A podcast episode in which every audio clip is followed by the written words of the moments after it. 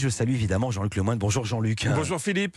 Tous les jours, Jean-Luc, vous intéressez à un programme pour nous. C'est votre session de rattrapage. Et aujourd'hui, vous avez décidé de parler musique car vous trouvez qu'on n'en parle pas assez bien dans cette émission.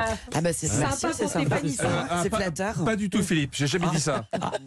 Enfin si, mais, mais je savais pas que Stéphanie Loire serait là aujourd'hui, donc euh, je, je- je comptais lui faire dans le dos. Oui. Mais tant pis, j'assume, parce que je, je pose ça là. Elle appelle sa rubrique Les Indispensables, et pourtant, elle n'a jamais parlé de Agathe a une petite chatte.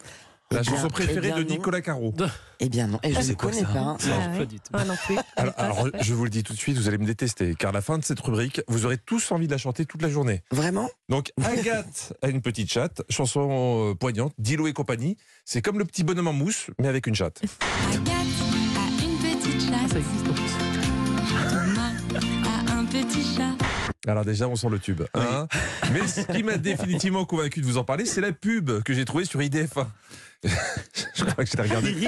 Avant, avant. non, je l'ai regardé 42 fois hier. Euh, ils se sont dit, avec une chanson comme ça, la meilleure idée, c'est de faire un spot avec un mec qui a une voix de pervers. Agathe a une petite chatte. Agathe a une petite chatte, Thomas a un petit chat. la chanson qui vous fera rire tout l'été. En une petite chatte. Mais on dirait chat GPT Non, normalement derrière, tu On mets un numéro surtaxé et ça passe. Ah ouais. Et c'est là où on se dit que c'est important le ton employé. C'est- C'est comme vous, Philippe, si vous disiez euh, dans le journal des médias aujourd'hui, Rémi Jacob me dira quelle audience a vu sa courbe monter hier. Mmh. Tout de suite, euh, on bascule vers autre chose. hein. Oui. En tout cas, c'est efficace parce que du coup, j'étais voir le clip. Vous savez que j'aime les chansons à texte. Et puis, je voulais savoir ce qui allait arriver à Agathe. Thomas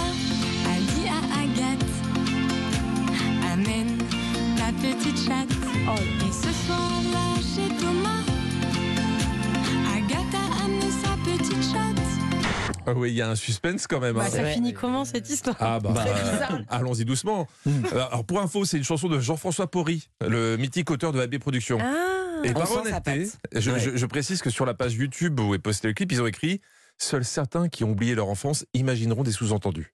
Ah oui. Bon, bah, moi je crois que mon enfance, elle est partie sans laisser d'adresse. parce que j'ai un gros doute sur l'absence de sous-entendus. Agathe était paniquée. Alors, pour la rassurer, Thomas a gentiment caressé sa petite chatte. Voilà, vous en savez Eh, déjà voilà. trop. Mais ça m'a donné envie de partir à la recherche du prochain tube de l'été. Car oui, dans une émission de culture, il faut savoir anticiper les tendances. Donc j'ai été chercher sur YouTube et tout de suite, c'est les paris de Culture Média. Je- J'aurais dû faire The Voice. J'aurais dû faire The Voice. Le retour des beaux jours, rime avec amour. Donc j'ai trouvé pour vous le chanteur qui va vous faire oublier tous vos ex. Il s'appelle Sergei Delabotte. Et il chante comme ci, comme ça. C'est le titre de sa chanson, hein, pas un jugement sur sa façon de chanter. Excusez madame, voulez faire amour avec moi? Rencontrer sentiment, si toi boire un verre de vodka.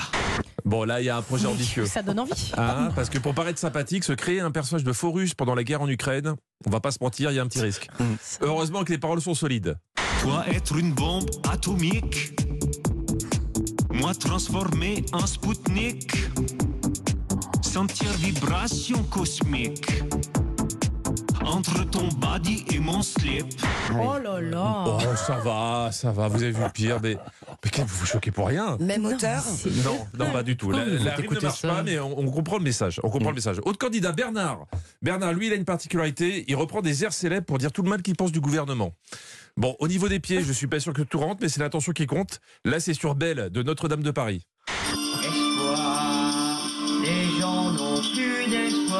De Macron. Quand il fait mal avec sa mauvaise politique. Il n'y a pas le bon nombre de pieds.